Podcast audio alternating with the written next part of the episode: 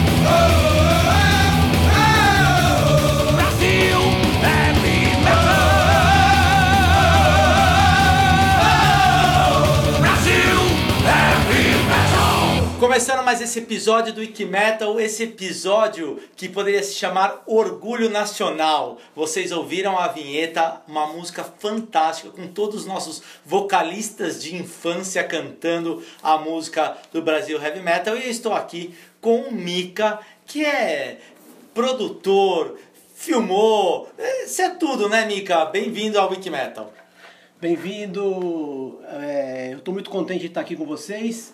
Wikimetal, que é um, um, grupo de pessoas e um trabalho tão profissional e tão bem-vindo para o metal brasileiro que eu realmente sempre saudei os meus três amigos e eu parabenizo a vocês pelo que fazem. Ah, o Brasil Heavy Metal, sim, eu sou, digamos, o polo é, que concentrou todas essas ideias, porque a gente originalmente eu venho de uma escola musical e de uma escola com a produtora Ideia House que a gente trabalha a gente também tem a parte de cinema e a parte de vídeo. Então, juntamos todo o universo numa peça única. Então, eu sou essa figura que concentra isso, mas sem os braços da nossa equipe, a gente não conseguiria fazer, porque o trabalho é tão gigantesco que sozinho não dá. Mica, vamos falar dele, mas vamos com calma, né? Estamos em 2016, vamos voltar no tempo. Você tinha uma banda, o Santuário, que gravou o SP Metal, que são os, o 1 e o 2 são discos fantásticos. Foi, eu acho que da grande maioria da nossa geração, os discos que abriram a gente para o metal nacional por ter várias coisas e claro, aí depois você acaba procurando as bandas nos seus discos solos, né? E também as bandas que não estavam lá. É, como foi o convite para entrar numa coletânea dessa com a sua banda? Como foi naquele tempo conhecer o pessoal das outras bandas, bandas que estão aí até hoje, o Cors, o Salário Mínimo veio dali. Claro, a gente reviu todas na festa de comemoração do aniversário do disco, eu estava lá nos dois dias, mas como foi esse primeiro convite, esse passo? Sim, vamos gravar um disco é a mágica, né? Isso a gente vai estar tá representando no filme, momentos, as pessoas vão poder reviver no filme essa sensação. Mas eu vou dar a minha meu meu depoimento do momento, né? Imagina que nós, no caso, o Santuário, éramos uma banda de São Vicente, Baixada Santista. Então, São Paulo, grande polo de tudo, em qualquer segmento, sempre, a gente olhava para São Paulo e falava, puxa, ok, Baixada Santista é a nossa área, é, e lá tinha o Vulcano, tinha e tem o Vulcano, nosso amigo Zema e o Arthur, Von Barbária, meu grande amigo, Uruca e os meus amigos. Eu olhava para eles e a gente era menino e o Zema com o Vulcano já tinha pouca diferença de idade, mas ele já estava no caminho com o Vulcano, que ainda não era uma banda de heavy metal. Era uma banda de rock and roll, muito influenciada pelo Made in Brasil. E aí um dia o meu irmão, quatro anos mais velho do que eu, já curtia metal, rock pesado, e eu então entrei nessa onda com ele. E eu falava, mas porra, eu queria tocar e queria ter uma banda. Quem me deu um, um, um impulso incrível foi o Def Leppard. E eu vou explicar por quê. Porque naquele momento, no, anos, no início dos anos 80, da New Wave of British Heavy Metal, a gente recebia pouca informação e tinha uma revista chamada Hit Parader. Hum. E a Hit Parader, ela, um dia eu vi uma foto, e a foto de, de cinco garotos, e dizia assim, Cinco garotos de acho que Sheffield, né, na Inglaterra, gravaram um disco, a banda chama Def Leppard e eles têm 16 anos. Porra, bicho, eu nunca imaginei que alguém de 16 anos podia gravar um disco. Todos os caras eram os mais velhos, os mais velhos. Eu tinha 13, 14, não sei. 14, não sei. E eu falei, puta, eu falei pro meu irmão, porra, cara, eu também quero ter uma banda. Ele tinha 18 e já conhecia os outros caras ali e montar uma banda e tal, assim foi. Então, nesse momento, aquele, aquela, aquele cenário da Baixada Santista, para nós, ele se, ele se formatou rapidamente, porque era tudo muito virgem. E o heavy metal não estava lá com a presença. Então, quando a gente deixou, viramos cabeludos com jaquetas jeans e calça rasgada, parecido com os, os ingleses, então o Santos viu ali, é, mas num calor desse, esses caras assim, e nós tínhamos uma banda de metal. E de repente a Baixada Santista foi conquistada, de verdade.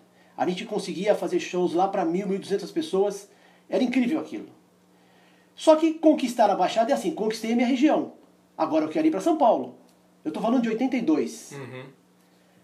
Eu quero ir para São Paulo. Então, onde estão os caras? E foi num show do Van Halen, no Ibirapuera. Isso. Que eu estive lá com a, porque é um guitarrista que eu mais é, cresci ouvindo e aprecio, ele, a gente estava ali no Ibirapuera e eu olhei para o lado e olhei para uns caras com uma camisa escrito Centúrias. Caralho, tem os Centúrias, cara, deve ser uma banda também. e aí eu olhei para outro lado tinha Vírus. E eu olhei para outro lado tinha Cérbero. E aí eu me aproximei deles e a gente virou um grupo, virou um bloco de pessoas. Então ali você imagina que pessoas se reuniram e criaram um movimento que estava cada um num canto. Então, de repente, o Centúrias estava numa região de São Paulo, o cérebro estava em outra região e que a gente começou a catalisar isso. E aí o santuário veio para essa turma. E nós temos uma turma de amigos, até hoje somos amigos de verdade, e é mágico. Esse, esse grupo se formou assim. Então, essa foi a minha transição para São Paulo. Legal, legal. É, o disco do Vulcano ao vivo, né? Eles lançaram, eu ouvi muito, até furar, e aquele começo que era os portais do inferno se abrem. É tão legal que eles já traziam umas coisas novas, né? Que a gente falava, olha só, é uma cena se formando e se formou realmente muito, muito forte. Mica, é, de lá até aqui, quando foi que deu esse essa, você sentiu essa falta de falar para o mundo que foi aquela época? Porque hoje a gente vê em toda entrevista o pessoal falando, poxa, lá nos anos 80, quando foi que deu esse estalo para você falar, não, é, as pessoas precisam saber mesmo, eu preciso documentar uma época fantástica, momentos de glória. Quando foi que deu esse estalo para você idealizar e mãos à obra para o Brasil Heavy Metal? Em 2008, foi o estalo para isso. Por acaso, a gente estava com a infraestrutura da produtora com pouco movimento em função do, do, momento do planeta. O Brasil, tá, o mundo estava sofrendo aquela crise imobiliária nos Estados Unidos e a gente estava com pouco trabalho. Falei, puxa, vou ocupar então nossa infraestrutura para fazer algo bacana. E tive a ideia, falei, puxa, se como eu faço para resgatar aquele momento da minha adolescência, que foi uma época mágica e que eu percebo que ela não está documentada de uma forma consolidada. Tinha, sim, reportagens nas revistas ou em alguns blogs, alguns sites, falando sobre discos específicos, ou alguém escreveu alguma coisa retratando os anos 80, mas sempre teve um olhar muito regional. Então, se alguém de Minas Gerais escrevesse sobre o heavy metal dos anos 80, ele ia escrever sobre o olhar de Minas. E alguém de Porto Alegre, ou alguém de, basicamente vamos falar desses polos, né? São Paulo, Rio e, e Minas Gerais. E aí um pouco espalhando pelo Brasil. Eu falei, mas espera aí, a história não foi bem assim. Ela aconteceu simultaneamente no país inteiro. Então vamos retratar uma história falando sobre isso, é, abordando e equilibrando as coisas ao máximo. Sempre, claro, sabemos que Minas, São Paulo e Rio de Janeiro foram os quem puxou o trem. Mas ao mesmo tempo que acontecia algo em São Paulo, acontecia algo na Bahia. No mesmo dia e hora estava acontecendo algo na Bahia que São Paulo não sabia. E tanto que Estresse Belém do Pará estava acontecendo até antes e ninguém tinha essa conexão. Então a gente vai chegar lá também. E aí as bandas estavam acontecendo. Então eu falei, bom, como fazer? Vou resgatar essa história ligando para aqueles meus amigos dos anos 80. Pega o telefone, liga para um, pô, cara, vamos gravar um depoimento para você contar um pouco dessa história? Ah, vamos gravar um depoimento e assim eu liguei para meia dúzia de amigos de São Paulo, que era a pretensão era muito pouca. A pretensão era só um breve retrato é, com depoimentos e só. Depoimentos e só. E foi aí que a gente começou. E nesse ponto de gravar alguns depoimentos e, e esses amigos falarem um pouco, a gente fez um teaser e colocou esse teaser no YouTube. Não existia rede social com a potência que nós temos, estou falando de pouco tempo, mas ainda assim a rede Sim. social era insignificante. O Orkut, talvez, Orkut. e ainda pouco. Então a gente não usava para nada. Não, a gente nunca usou o Orkut, para ter uma ideia. Fizemos esse depoimento nesse teaser que a gente colocou na web, dizendo que estávamos planejando fazer um documentário sobre a história do heavy metal brasileiro. Eu percebi ali que existia um interesse grande. E a imprensa especializada e mesmo a não especializada passou a nos procurar espontaneamente. E foi incrível, porque em duas, três semanas a gente teve muita consulta de veículos grandes, TV, jornal, rádio do Brasil, fora do Brasil. Puxa, tem, existe um interesse sim. Então, se a gente está pensando em fazer alguma coisa para contar essa história, E se as pessoas fora do nosso ambiente têm interesse em ouvir essa história, vamos fazer ela grandiosa. Então começamos aí, 2008, basicamente com alguns depoimentos e depois partimos então para melhorar essa história, profissionalizando ela, partindo para captar depoimentos pelo país inteiro. Vamos dar um tempo, eu quero saber como foi os contatos, quem você procurou primeiro, mas eu queria escutar antes uma, uma música. Vamos voltar lá e eu sei que para você escolher uma música de todas que a gente gosta é difícil, mas vamos pegar de uma banda do SP Metal. Que música a gente escuta agora para retratar aqueles dois fantásticos álbuns? Vamos começar pelo SP Metal 1. Quero falar do Centúrias, porque um dia eu recebi um cassete do Centúrias, estou falando de 82, eu acho, 3, não sei, um cassete que era a capinha de papelão e tinha uma fotografia mesmo, uma fotografia, não era? Era uma fotografia grudada nele com a foto dos quatro ali. O Paulão tava lá, o Milani tava lá, o Edu, vocalista, tava lá. Bom, os quatro ali, né? E o Edu era fantástico cantor, fantástico. E aí, duas rodas, a gente ouviu e, nossa, cara, e aí a gente falou, isso é legal demais. E era um hard, era um hard rock, era um rock and roll já indo pro, pro hard rock, mas tinha um quê de Judas Priest ali naquele embrião. Então, é, duas rodas.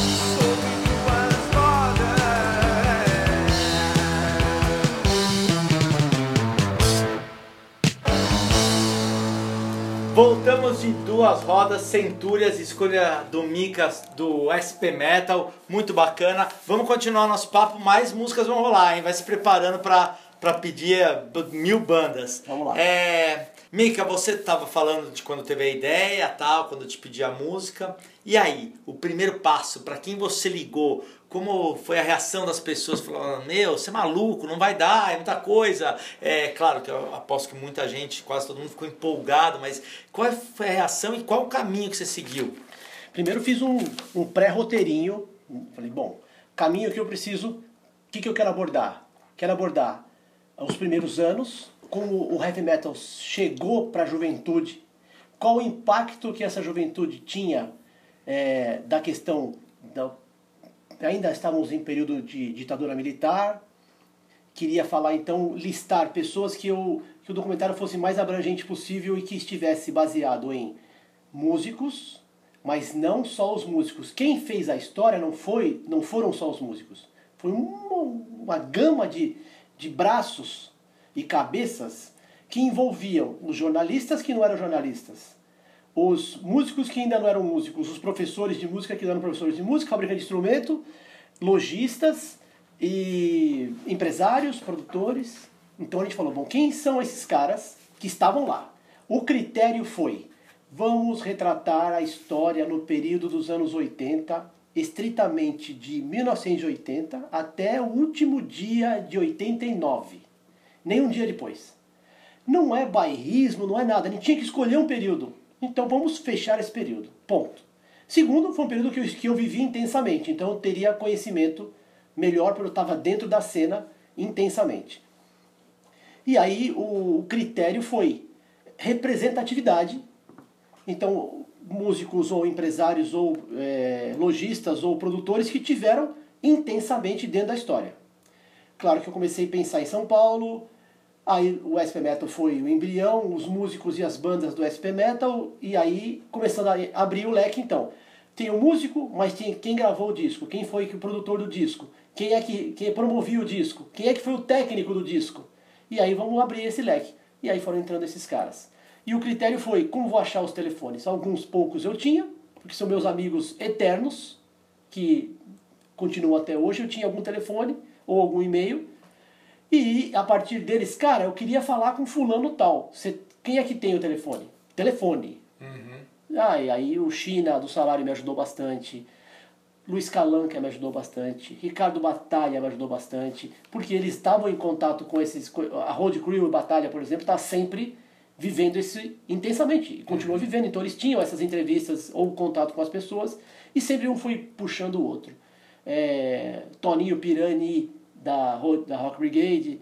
E aí eu fui achando cada um deles, tanto que eu queria muito, por exemplo, encontrar o Bonadia da Rock Brigade, o China me ajudou a localizar ele, porque na minha memória afetiva e pela minha memória de importância, era importante retratar os pilares da Rock Brigade uhum. como fanzine.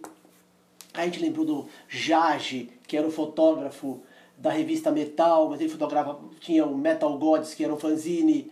Aí o Tony Monteiro, que é o editor e da Rock Brigade, da Roger Crew também, que escreveu muito, escreve meu amigo e foi o cara que a primeira entrevista importante que nós demos foi para ele da Metal, um cara que eu prezo muito, respeito muito, sempre muito eh, se transformou um amigo pessoal mesmo ao longo dos anos, muito legal. Então foi esse esse o embrião.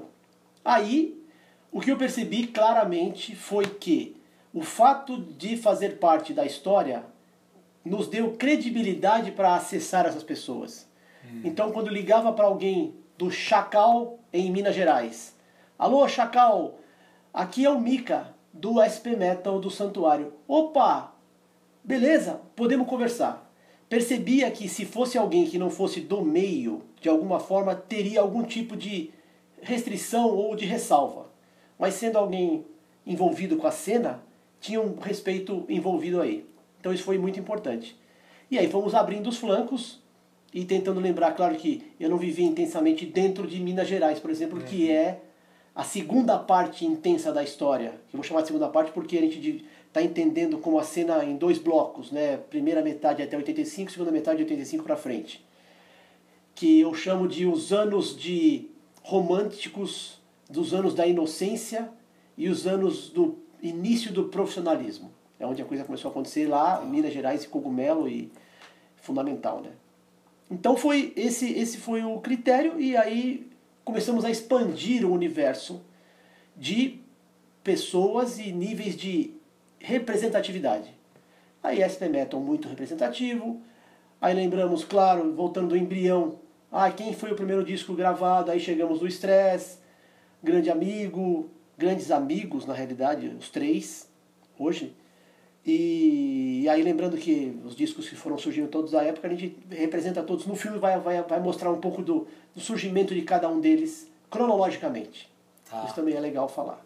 Não sei se eu cobri a sua pergunta. Não, cobriu sim. Eu queria saber como foram os passos. Inclusive o estresse, eu sei que você estava lá, a gente assistiu no Superpeso Brasil, né? Organizado pelo Ricardo Batalha. Foi muito emocionante vê-los de novo, né? Ao vivo. É, é bem Bem bacana. É, vamos pedir mais um som.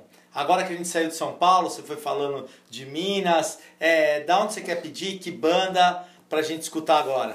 Só um adendo no superpeso, Ricardo Batalha super fundamental no superpeso, mas teve um cara também que pôs muito a mão ali, a cabeça e a alma, que foi o André Biginzoli do Metamorfose, que foi um, digamos, a, o, assim, uma, uma potência e uma bandeira muito poderosa naquele momento ali na, no É verdade, eu esqueci. Não, não esqueceu, ele, você ele, só...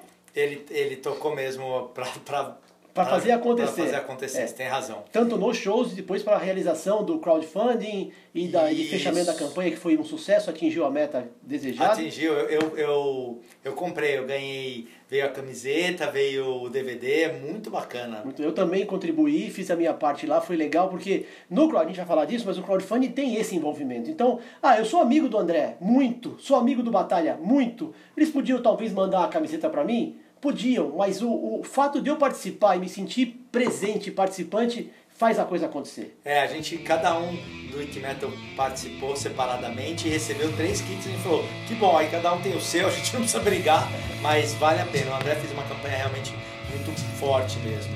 Vai, uma música fora de São Paulo. Ah, Na Luz da Conquista, Astarô, Porto Alegre. Essa aí é, é embrionária da bandas do sul do Brasil, junto com o Leviatã, que estavam muito intensos naquele momento ali. Vamos espalhar nosso, nosso leque musical aqui ao longo do programa. Ok, então vamos ouvir Na Luz da Conquista.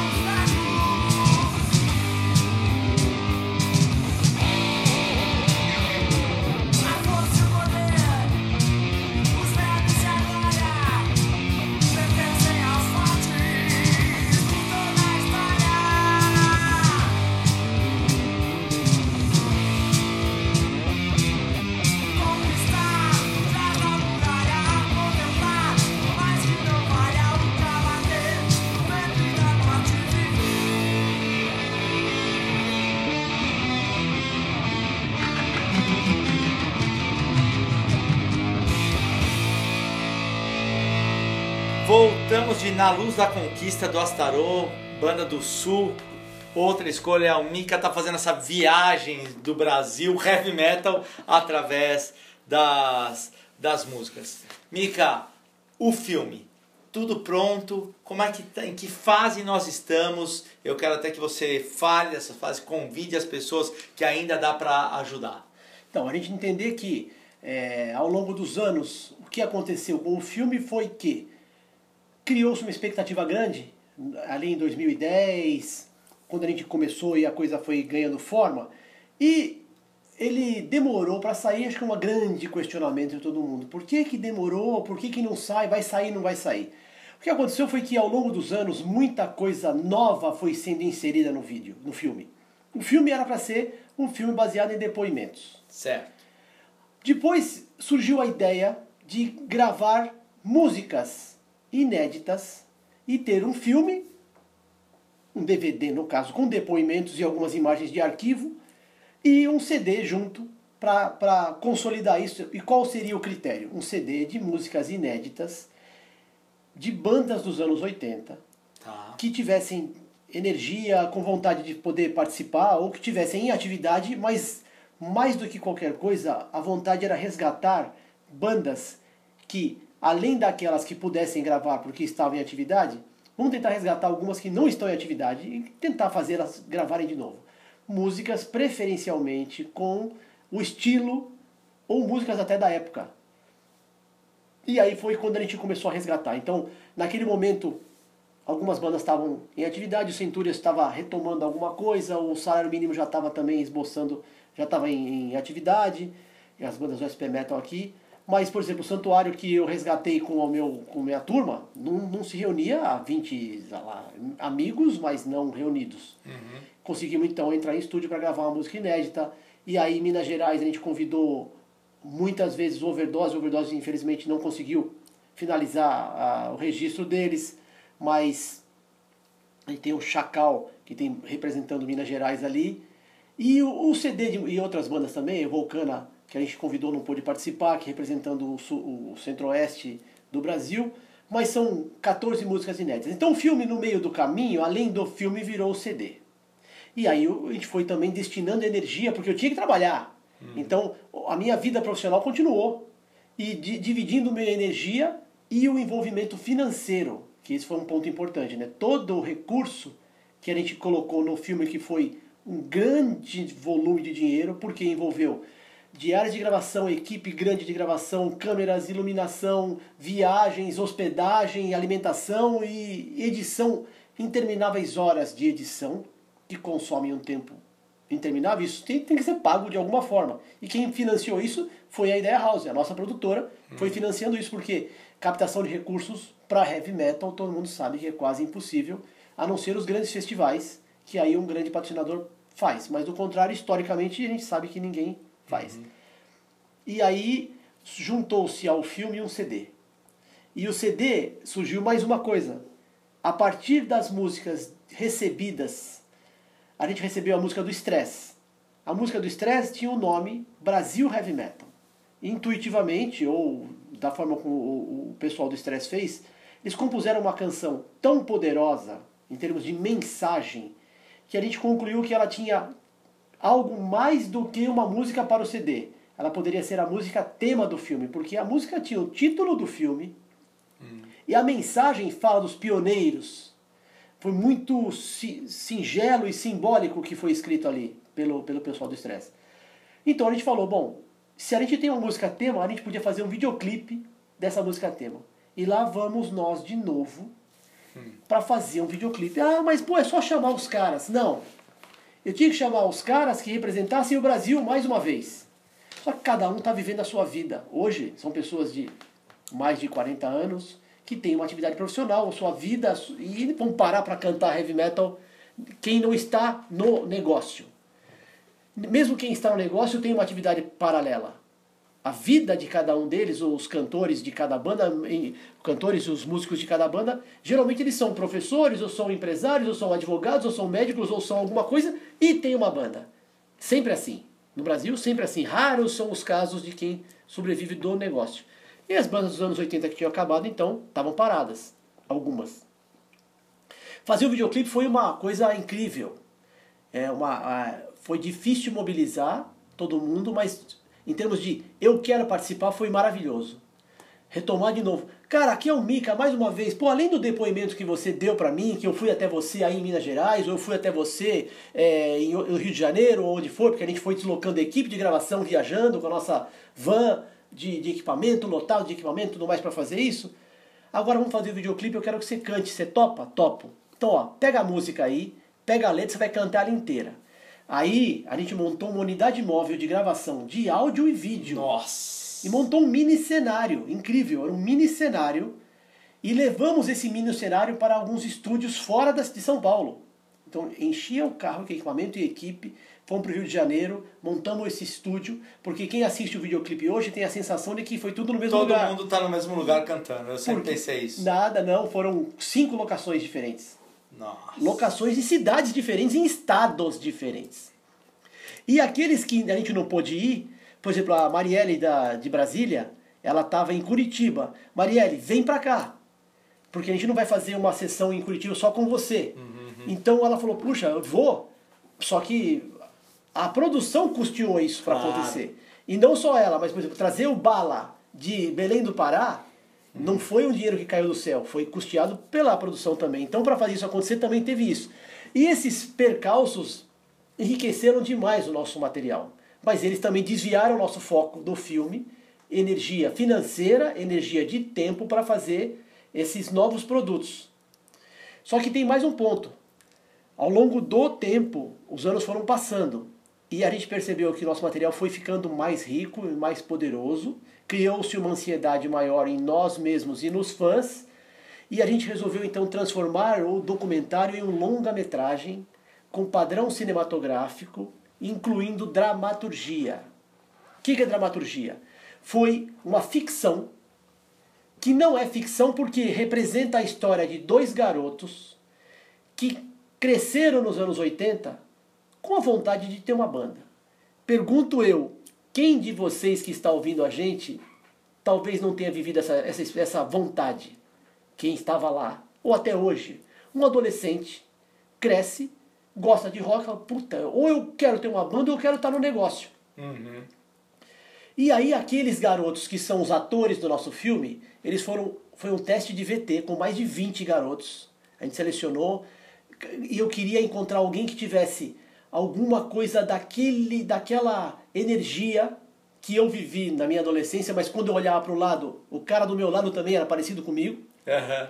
É é quase que um Beavis and Butthead. Ah, É mais ou menos isso, porque nós éramos adolescentes que gostávamos de mulher e rock and roll, e é isso que a gente queria. Ouvir rock e jogar bola, e, e é isso que a gente queria. E é isso, não tinha nem videogame. Então a gente queria isso. E ter uma banda, e tocar guitarra, e ver os caras.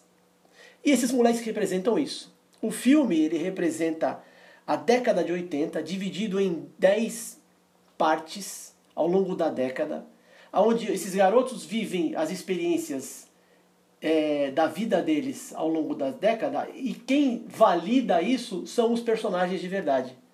Então, se o garoto tem um, episódio, por exemplo, episódio não, um, um capítulo do filme que se passa no quarto deles, no quarto de um deles, assistindo um jogo de futebol em 86, o Brasil disputando a Copa do Mundo e o Brasil eliminado pela França. Um deles está com a camisa do Brasil e o outro está com a camisa da Inglaterra. Um deles adora futebol e adora metal cantado em português. O outro, com a camisa da Inglaterra, não gosta de futebol e adora metal cantado em inglês. E eles, enquanto assistem o jogo de futebol, no nosso filme, discutem isso. Pô, cara, as bandas brasileiras de metal cantando em português é mó legal. Ah, cara, eu prefiro bandas em inglês, porque não sei o quê. Aí começam a questionar isso, que é um questionamento que existe até hoje. E ali naquele momento, em 86, era um momento de transição, onde essas bandas da primeira geração do metal estavam deixando de cantar em português e as novas já vinham cantando em inglês. O filme vai retratar essa transição. Isso é um ponto muito legal. Então a dramaturgia entrou. E o que, que aconteceu com a dramaturgia? Os nossos custos foram para o céu. Porque a gente envolveu aí um outro tipo de captação de imagens com lentes e câmeras cinematográficas, com atores e uma equipe muito maior, só para complicar a nossa vida, porém para enriquecer e fazer um filme que eu posso dizer, eu, eu acho que eu não tenho dúvida do que eu vou falar. Nunca na história do heavy metal mundial foi feito algo parecido. Não existe re, retrato ou relato de algo igual ao que nós estamos fazendo em nenhum lugar do mundo. Se alguém tiver, me mostre, por favor, porque eu nunca vi. Ixi, isso só aumenta a vontade da gente ver esse filme. Vamos aproveitar que você entrou nessa discussão, porque eu vivi muito isso, né? Além da chegada de Viper, o Voodoo, as meninas do Vulcana com, com inglês, né? A gente viu o Corsos mudar de idioma, o Ratos de Porão lançar é, disco em inglês também. Tudo isso é, mexeu com a gente. Vamos pedir uma banda que canta em inglês agora? Ah, vamos então, vamos para o centro-oeste do Brasil, Brasília Vulcana, né? Uma, olha só que legal.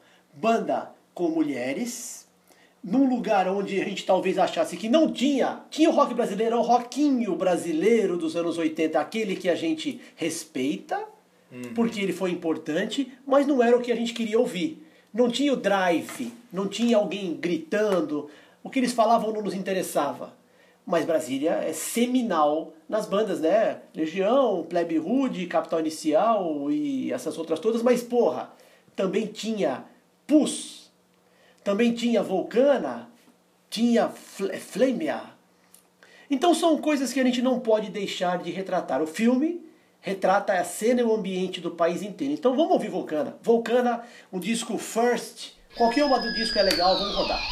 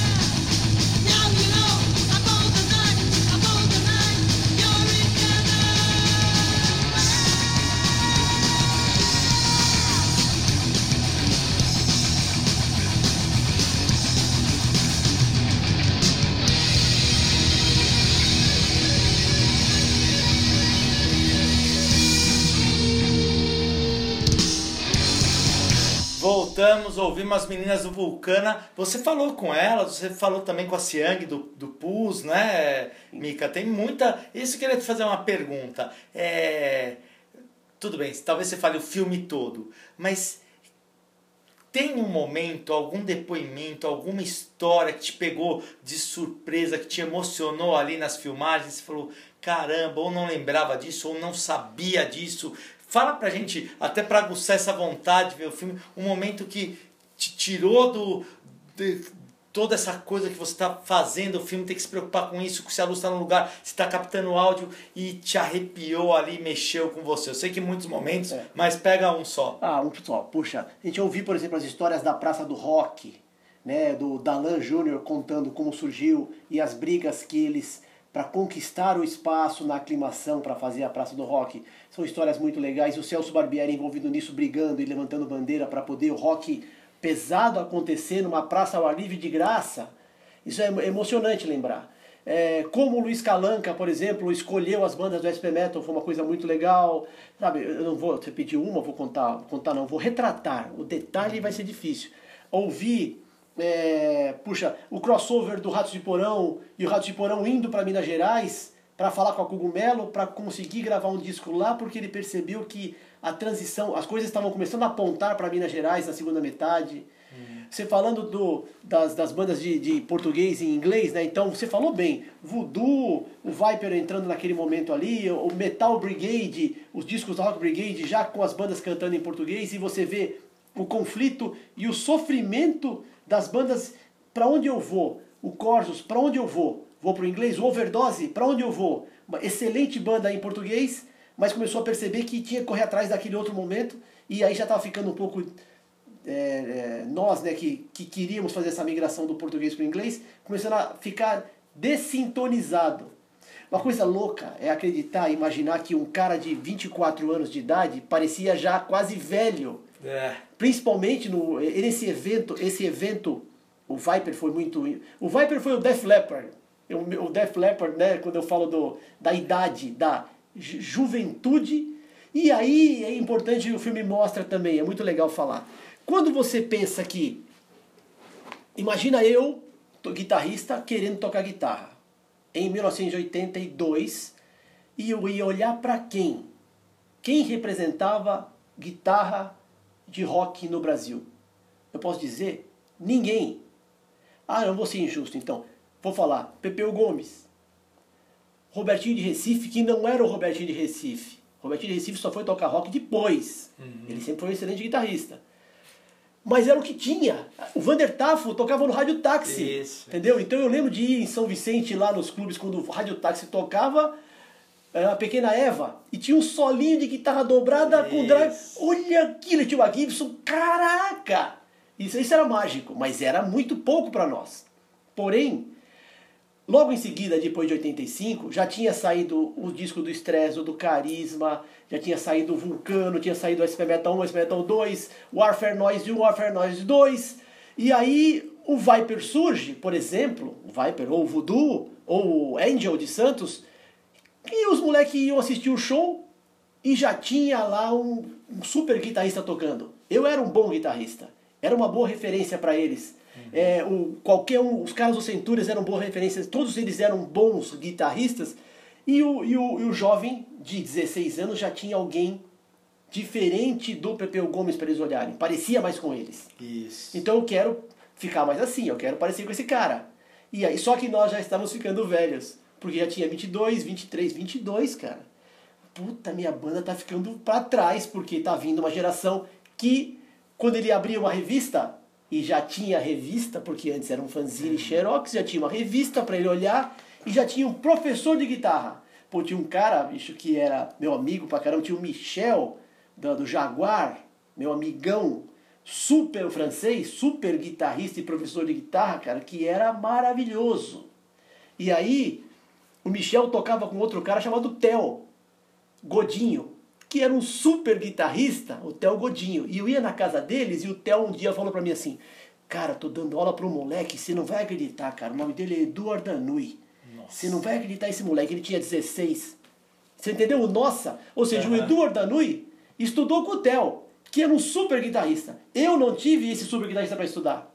Não tive. É. Entendeu? O Felipe Machado foi tomar aula com o. Antes até, tomar aula com o pessoal do Made in Brasil. Isso. Porra!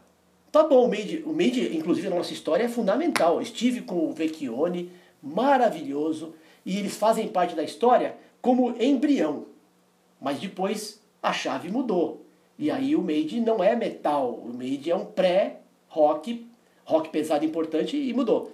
Então isso aí está retratado no filme também. Tanto que o começo do filme vai passear por esse por essa história. Made in Brasil, Casa das Máquinas, Joelho de Porco.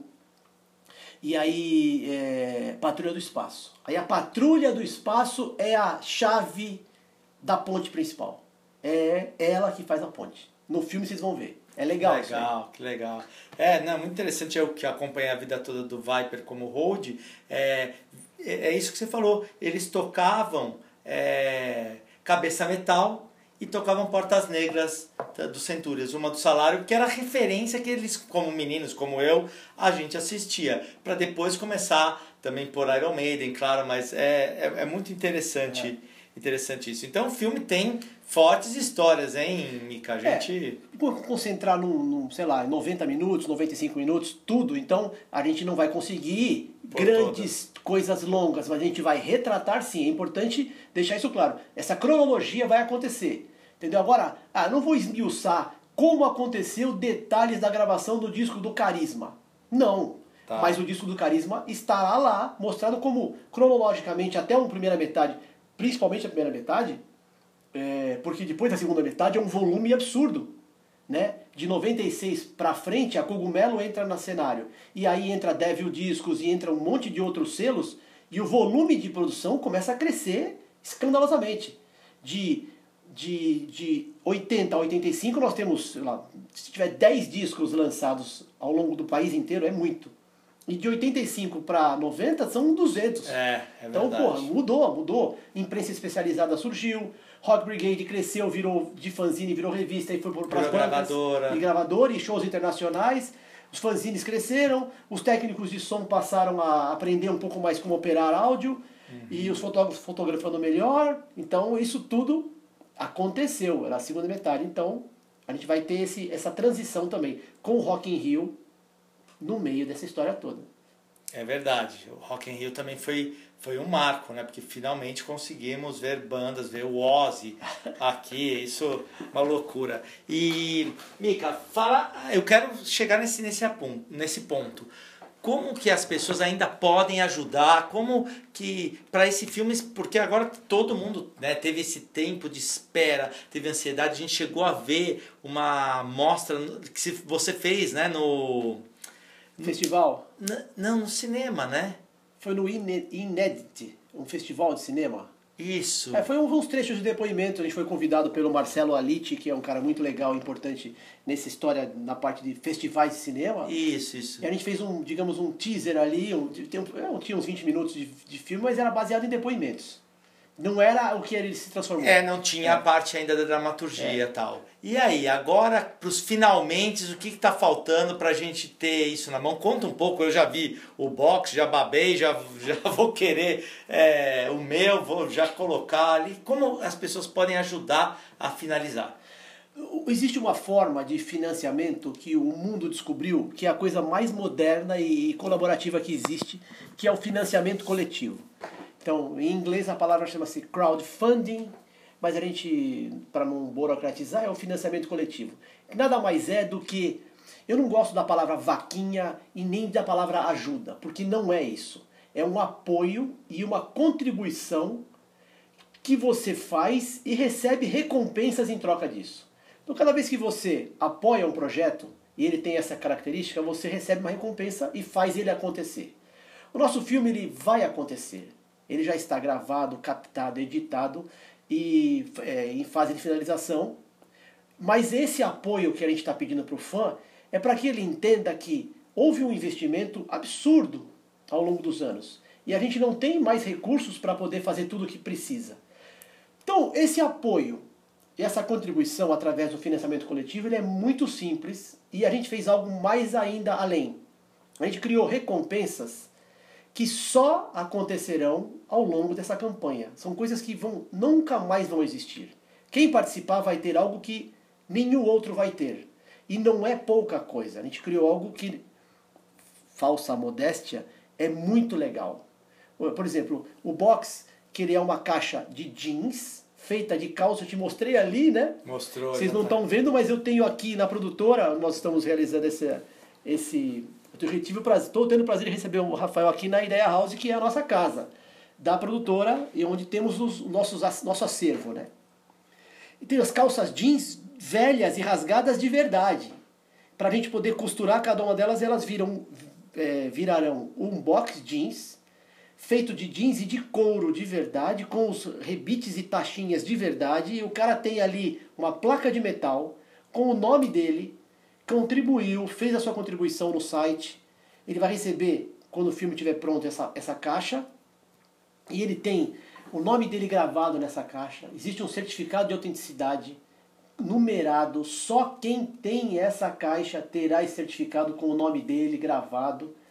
É, ele tem, pode ter a chance de ter o nome dele nos créditos do filme e a foto dele nos créditos do filme, além das canecas maravilhosas que a gente fez, a camiseta legal pra caramba, pet, bottom, chaveiro, e, e, e tem o pôster do filme e sessões de cinema que a gente quer fazer também pelo país. Então, é, o site é brasilheavymetal.com. Esse é o caminho mais simples, brasilheavymetal.com. Ali ele vai entrar, vai conhecer o projeto detalhadamente, tem todos os vídeos, tem o trailer do filme, tem um vídeo falando como surgiu o projeto detalhadamente, tem como foi feito o box, e tem as recompensas. Ele escolhe a recompensa, clica, tem lá a forma de pagamento. É, ele pode pagar em cartão de crédito, boleto bancário, depósito, todas as formas possíveis, facilitadas, parcelamento no cartão de crédito. E o filme e algumas recompensas ele recebe agora. E algumas outras ele receberá só quando o filme estiver pronto. Com previsão entrega em junho de 2016. Quer dizer, falta pouco para gente, para esse material chegar na casa na, da pessoa. Muitos materiais o pessoal já está recebendo, nossa campanha está indo legal. A gente começou ela no final de, de dezembro, em menos de um mês a gente atingiu 50, mais de 50% da meta. Então, o financiamento coletivo é isso. Escolha uma recompensa, contribua, vai receber essa recompensa e em troca disso você está fazendo acontecer e colocando seu nome na história. A gente está chamando isso de seja um imortal. Coloque seu nome na história e seja um imortal. Não, e com muita qualidade. Eu vi o box, vi, né, até comentei com o Mika o chaveiro. O chaveiro não é aquela coisa, vai fazer na China um xing ling, qualquer coisa. As coisas são de qualidade e mesmo vendo o carinho que vocês pôr na mão na massa, montando o box é, e toda a sua pesquisa em cima do filme. E escuta, para que região a gente vai agora musicalmente falando? Minas Gerais, né? Vamos ainda ficando ali naquele nossa primeira metade dos anos 80, então vamos pensar numa banda que fez história, muita história, uma banda espetacular com um guitarrista espetacular, outra referência de guitarra que é o Cláudio Davi, é, Overdose, e vamos falar da Última Estrela, que é uma música que tem a pegar, tem, o, tem o, a coisa de que quando uma estrela brilhar no céu, o heavy nunca vai parar de rolar. É isso aí. É, é o Guerreiros do Metal. É, é, é outro, é outro hino.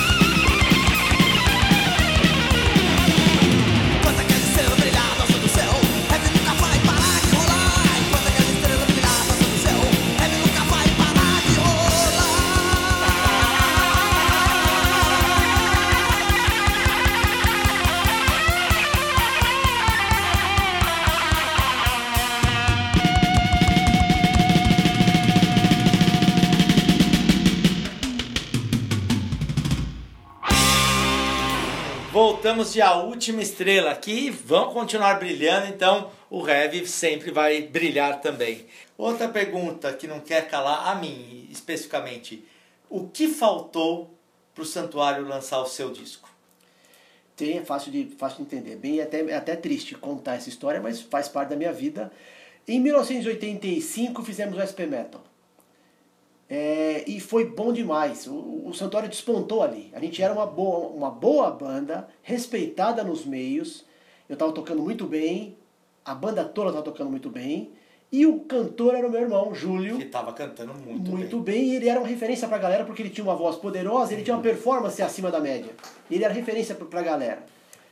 Só que naquele ano, no final de 85 para no começo de 86, ele teve um problema de saúde que fudeu tudo. Ele teve um problema na medula e um tumor na medula. Super menino, né? É, ele já tinha ali, talvez 20, 22, 23, é. é. Super menino, é.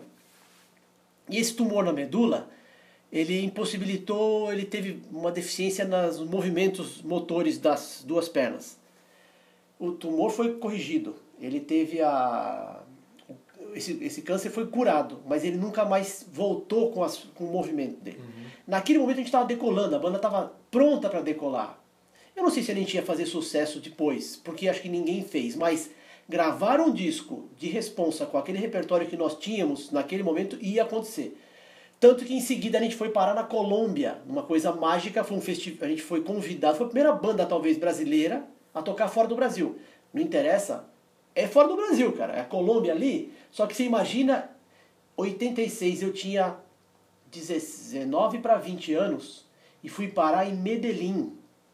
E quem tava lá dentro era o Pablo Escobar. Isso. De verdade. A Medellín hoje se pergunta, você foi para Medellín? Tá maravilhoso. Tá. Era na época do Pablo Escobar. Era o Pablo Escobar. Tanto que é, o primeiro contato com cocaína, é, eu nunca fui usuário, mas a gente viu de verdade pacotes de cocaína nas mesas de bar e o tráfico era, é um negócio incrível, cara. Uhum. Só que a gente não percebia, porque eu era um porra do moleque. Eu, o cachorrão, é o cachorrão do Centúrias, Isso. que foi convidado para viajar com a gente, para poder suprir a falta do Júlio, que até então a gente esperava que quando a gente voltasse de viagem, ele voltaria uhum. a cantar com a gente. É.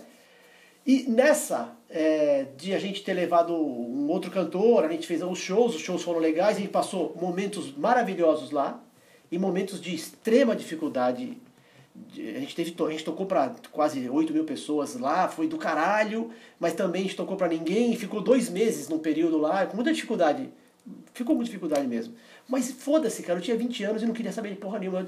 Cabeludo, tinha tudo acontecendo ali ao nosso redor, e mas num período de extrema é, violência em Medellín. Só que a gente não a gente era turista, a gente não queria saber.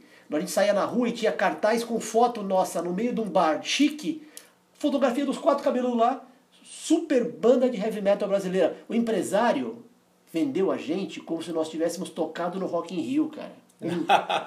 e porque ninguém sabia. Ele saía, eu tenho isso tudo em jornais. Banda, o cara falou que o cachorrão era filho do Roberto Medina da Globo, cara. tá, tá lá escrito, juro por Deus, cara.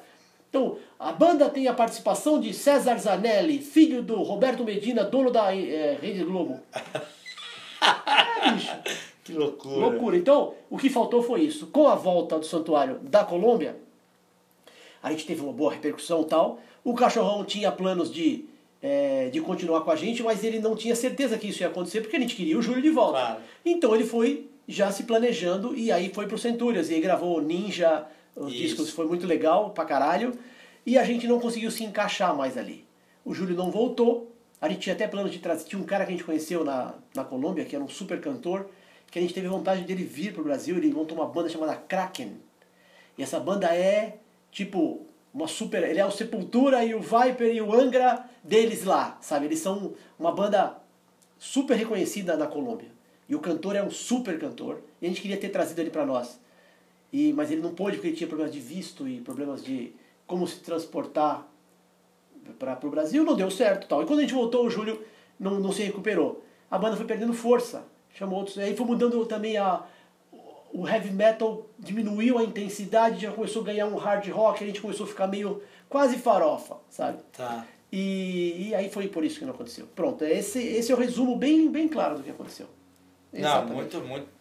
É, ficou bem claro Explicável. mesmo. É, porque realmente a, acho que era uma banda muito diferente das outras do, do, do SP Metal, né? Mesmo a linha de baixo, né? o visual de é. vocês, é. eu de cara falei, nossa, parece um Manowar, é, né? Na foto do disco, e o tum dum dum né? Muito, muito bacana. Ó, só para fechar essa história, vocês vão ter a oportunidade de ouvir o Santuário no música inédita que nós compusemos em 83 e a gente resgatou ela, gravou ela, o Júlio ainda estava conosco, que para quem não sabe, o Júlio depois faleceu, agora em 2012, mas a gente conseguiu gravar com ele ainda. E a gente, vocês vão ter a chance de ouvir é, essa música inédita com esse ambiente menowarstico. Ele estará lá, e está de verdade.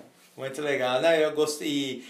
Relembrando agora a festa de aniversário da SP Meta, foi legal porque quando. Até me emociono, quando todo mundo tava cantando, você parou de cantar e toda a moçada ficava o rei, o rei, você olhou pro céu e falou, Júlio, olha aí, né? É, isso é, é. foi muito legal, muito emocionante mesmo. Essa passagem acho que muita gente não sabe, né? Porque foi um cara que cresceu com você. Você mesmo falou na entrevista agora que foi quem te levou pro pro lado bom que é o metal, é né? Muito, muito bacana. E, e hoje, Mika, o que das bandas brasileiras, né? Tem, o pessoal continuou, surgiu muitas outras, já era uma leva dos anos 90, hoje nós temos o Crise Despontando, Sepultura como sempre. É, como você vê, depois de fazer um documentário de, dessa década, hoje nós estamos duas décadas depois, como você vê o metal brasileiro? Eu sei que você ainda vai nos shows quando pode, quando não está cheio de trabalho.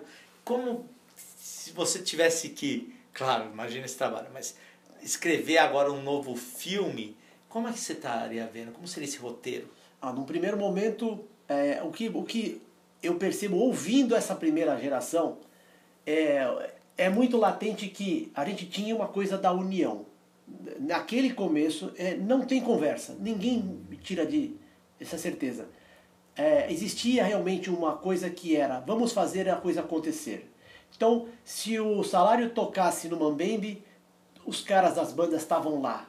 Estavam lá pra, pra engordar a coisa. Estavam uhum. lá porque era legal pra caralho. Lá tinha gente, e tinha mulher, cara. Entendeu? Eu, Pra no show do salário tinha uma mulherada do cacete. É. Era mó legal, cara. então a gente queria ir ver isso. Isso era importante pra caralho. Então essa, essa questão da união sempre aconteceu.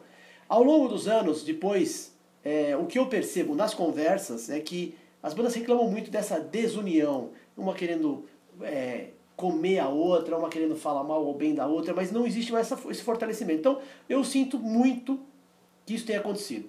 Outra coisa que eu sinto muito é que é, apesar do heavy metal cantado em inglês é o que a gente cresceu ouvindo e adora, eu não defendo que tenha só em inglês. Então hoje eu fico um pouco aborrecido quando eu vejo a lista de bandas novas. Eu não vejo uma banda que, chame, que se chame Copo d'Água, uma banda que chama-se Telefone. Eu escuto a banda é, é, Water. Então, porra, é importante que se fale nosso idioma um pouco. Por que, que o Project está andando. É. Por que, que o John Wayne está andando? Também por isso. Eles estão com coragem de fazer. Inclusive estão em turnê fora do Brasil nesse momento. Uhum. Legal pra caralho. Então, eu acho que se tivessem bandas diversificando um pouco isso, acreditando que é que seja possível, e podem me dar um tiro na cabeça. Vou falar assim, sabe quem levou o rock metal nos anos 90 e fez com que a coisa tivesse projeção? Ó, atenção, galera, vou tomar tiro. Raimundos. Raimundos é metal? Pô, se, se, se eu quero ver o oco não for metal, eu não sei o que é metal. Uhum. Vai se fuder. Aquilo lá é, é, é heavy metal. E cantado em português. Então a galera cantou e cantou. Eu lembro até do, do Vai para nossos amigos, né? O, depois que o André saiu, aí o Pete ficou cantando ali, eles estavam num momento do caralho. E aí eu lembro de um show, eu encontrei eles num show que eles tocaram Tim Maia a semana inteira. E quando eles tocavam aquela porra, bicho, não tinha um fala da puta que não cantasse e a casa caía. Você tava lá e sabe o que eu tô é falando. E eu falo, porra, bicho, então in, introduza alguma coisa em português. O, o Corsos, quando toca correria, Acabou. é sensacional. Ok, me, tenha um pouco disso no seu universo. Tem gente que quando vê o André cantando em português no nosso clipe fala, Caralho, o André canta legal em português também. Então, é possível que isso aconteça. Então, eu, meu apelo seria: não abandonem o que vocês estão fazendo, mas considerem um pouco disso na vida de vocês, porque as pessoas querem ouvir. As pessoas querem ouvir. Ah, ok, não, não é possível que não seja legal. Até porque é o seguinte: por que, que na primeira metade o Overdose punha 3 mil pessoas no ginástico cantando em português? E é verdade, eu não estou mentindo. O santuário punha 1.200 pessoas em, em Santos, cara. E todo mundo cantava e não tinha nem registro de áudio para eles poderem cantar. Cantavam, cara. É possível. Então, um equilíbrio seria, seria legal. Esse é meu, meu apelo. Vamos então ouvir uma, uma música em português. Você não pediu ainda nada de Rio de Janeiro, que também foi uma cena forte, tá né? Tá bom, então, para os guerreiros e batalhadores e maravilhosos e embrionários Metalmorfose, que junto com a Dorsal dividiram aquele disco.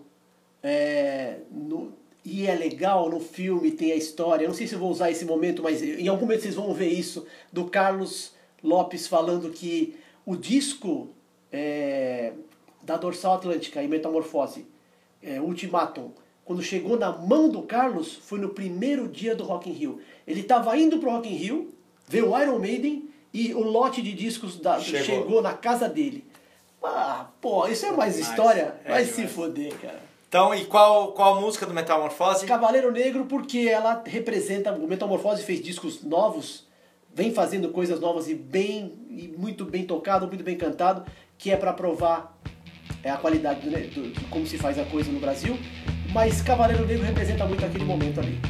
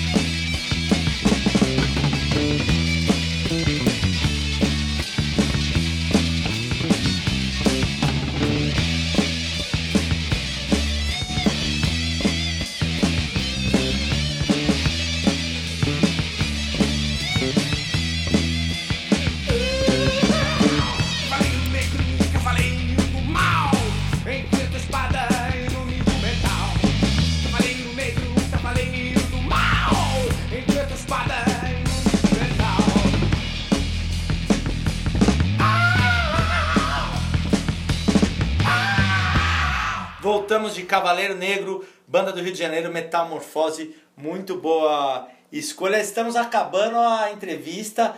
Mica, vamos fazer uma promoção? Antes de fazer a promoção, uma coisinha. Metal dos anos 80. Tem uma coisa que aconteceu, é, acho que foi em 2000 e pouco, que o Paulo Anhaia, que é um técnico de som, Sim. que inclusive é um dos que está envolvido no nosso material e que está finalizando e mixando e masterizando o resto das músicas do CD, e vocês vão ver que o Arpia inédito, a Arpia, música inédita com o Elcio Aguirre, Olha só. é, o Elcio que foi pra mim um dos caras e a gente cresce nossa pula pula. É, e aí o Paulo Anhaia tinha uma banda chamada Monster. E o Monster fez um pupurri do SP Metal e ele traduziu as músicas e gravou com a puta qualidade 2008 ou 7 ou não sei 9 quem tiver curiosidade procura Monster e procura o SP Metal que ele regravou homenageando as bandas dos anos 80. O que, que ele fez? Ao contrário do que eu falei, ele pegou as músicas em português e gravou aquelas músicas em inglês. Vocês vão ver como era a composição e a história. Ou seja, a estrutura musical, o power metal, existia ali. Quando ele pegou essa música e gravou ela depois com uma qualidade legal, ele mostrou que a a estrutura musical e a composição estavam ali. Então é isso, eu lembrei dessa curiosidade agora. Legal, legal. Vamos fazer uma, uma promoção, um, um prêmio para algum ouvinte. O que, que a gente pode dar? Olha, pela representatividade, é, pelo que o Wikimetal vem fazendo pelo metal brasileiro, com a qualidade que vem sendo feita, pela amizade que a gente tem, eu acho que eu vou dar um- uma promoção aqui, vou propor que a recompensa, que são as recompensas que nós estamos entregando, a gente vai dar uma camiseta premium e uma caneca do Brasil Heavy Metal agora nessa promoção. É uma Ah, coisa eu- é incrível. E eu vi as duas coisas, realmente incrível. Agora, uma pergunta difícil, que é o que o nosso Power Brother tem que fazer para conseguir? O que, que ele tem que responder? Uma frase criativa para ganhar a camiseta e a caneca incrível do Brasil Heavy Metal. É, por que, que o Brasil o filme é importante para a história do metal nacional? Então vamos fazer assim. Pode ser o áudio, pode ser por escrito, por que o filme Brasil Heavy Metal é importante história. para a história da música, eu digo, né, brasileira. É, ótima pergunta. A melhor resposta, a mais criativa, que as pessoas se debruçam e que vem cada resposta boa, é difícil escolher. Vai ganhar a camiseta e a caneca do Brasil Heavy Metal. É, volto a falar, brasilheavymetal.com.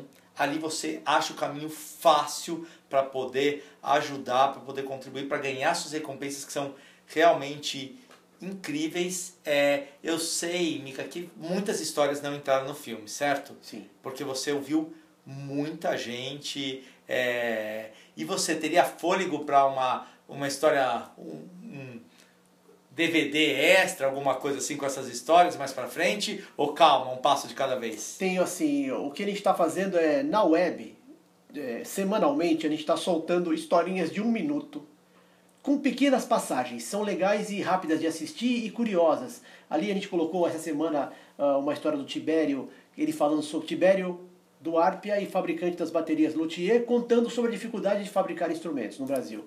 Outro dia a gente colocou uma história do Bozó, que Vocalista é do o Overdose. Overdose, né? contando que ele que criou o S do Sepultura. Olha Ele que legal. O S foi ele que inventou e o logo do Sepultura foi ele que criou. Então são pequenas. O Barbieri, Celso Barbieri, produtor, contando como foi o disco do Corsos e como é que foi surgiu a capa do disco. É, é sensacional assistir. Então são histórias de um minuto que a gente vai colocar muitas ali até o lançamento do filme. Então isso, digamos que já, já são extras. Outra coisa que a gente tem, a gente, a gente acredita realmente que o filme é, ele terá uma sobrevida além desse universo é, da- das recompensas que o cara vai receber esse filme em casa muito bem. A gente tem possíveis tentativas de negociação para que ele seja exibido em alguma emissora de TV no segundo semestre, mas não existe nenhuma negociação efetiva, nada. Só existe a pretensão nossa, porque é possível que isso caiba em alguns canais, ou dividir ele em episódios, é, os festivais de cinema pelo mundo inteiro, isso ele vai acontecer. É, então são essas as pretensões que a gente tem nesse, nesse próximo passo. O filme ele tem ele tem esse, esse conteúdo emocional, ele também tem uma coisa legal que eu queria citar aí, é uma homenagem muito emocionante aos que já foram. Legal. Os caras que já foram e que fazem parte dessa história, eles estarão representados ali. Tem momentos que eu acho que todos nós vamos parar e chorar juntos, porque quando você vê aquele cara que você cresceu assistindo, ele já não faz parte da que eu acabei de falar do Elcio, Uhum. ou o Percy, Percy. né? Não, então vamos, vamos chorar aqui, não quero Claro. ficar chorando aqui. Então, mas existe essa parte sim, num certo momento do filme ela está representada, pra gente não esquecer o Vander Tafo e esses caras todos e outros tantos. Então, é, isso isso tá lá contemplado. Então o filme também tem essa carga e os extras podem acontecer sim. Uma segunda parte, não sei, não- não- eu acho que não cabe uma segunda parte. O que pode caber sim. Essa campanha sendo muito legal, muito bem sucedida, a gente tendo todo o êxito que a gente precisa, as exibições acontecendo, talvez a gente pirar numa parte 2 de 90 pra frente. Mica, suas últimas palavras e para encerrar o episódio, depois que você falar, é, uma música para tocar para fechar um grande episódio, um orgulho nacional mesmo. Esse é um filme com todas as bandas, não tem nem o que dizer. Ah, não, convite para que as pessoas realmente acreditem é, e façam a sua parte e fazer parte da história. Assim, o fato de você gostar de metal nacional e, e apoiar as bandas e ir aos shows e comprar os discos e as camisetas e os, e os produtos, isso já é faz de você, de cada um de nós, um headbanger fiel. Mas é, a gente está chamando de se- ser um imortal é ter o seu nome no- nos créditos do filme. Porque é imortal. Imagina o seguinte: esse filme está pronto, está entregue e nunca mais ele vai ser apagado. É impossível ele acabar. Não existe acervo de TV. ou, Ah, pegou fogo no acervo da Record e o filme foi apagado. Não, porque ele está para o mundo e o seu nome está gravado ali. Ou seja, você vai mostrar para sua esposa, para o seu filho, para o seu neto, bisneto, daqui a 50, 100 anos existirá um filme onde você contribuiu para que ele acontecesse. Então faça a sua parte, seja um imortal, coloque seu nome na história. BrasilHeavyMetal.com, as recompensas estão lá. É fácil, é simples, é bacana, é, é muito bom. É isso que a gente espera de você. E outra, agora, porque não espera para o final. Porque, primeiro, que o contágio acontece quanto mais as pessoas estão participando, mais os outros querem participar. Então, não espera para o final. E a gente tem o plano de. A, a- a campanha está na metade, avançando para a segunda parte dela. Então, é agora é a hora. É isso que a gente quer ver. E você vai estar com o seu nome antes lá. O Imortal já está lá. Muito bem, e uma música para encerrar esse episódio. Vamos para o norte. Ótimo. Então, homenagem aos grandes amigos e, e os guerreiros do estresse. Matthew Hell. Matthew Hell do Stress para encerrar esse episódio com um grande mica idealizador desse filme Brasil Heavy Metal e grande guitarrista também, que ele finge que não, mas toca ainda bastante, a gente pode ver isso no show. Valeu! Valeu, galera. Obrigado.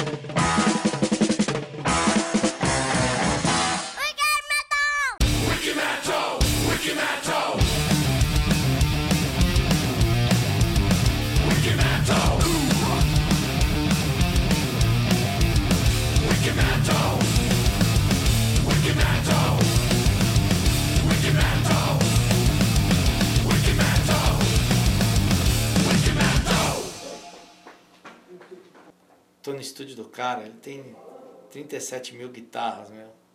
Será que eu levo uma no final? Fala, porra, Mica, dá uma de presente, hein? É, é assim. Ele tem guitarras aqui, esse estúdio bacana, e eu tenho quem? O Nanducho. Cara na praia, todo Spotify ali na areia, o cara se Spotify na areia. Nanducho. É, a areia daquela praia lá no sul ficou pequena para aquele Spotify ali, viu, meu? Vamos lá, pra Mica. Desculpa aí. Sem problemas. Vou encostar aqui.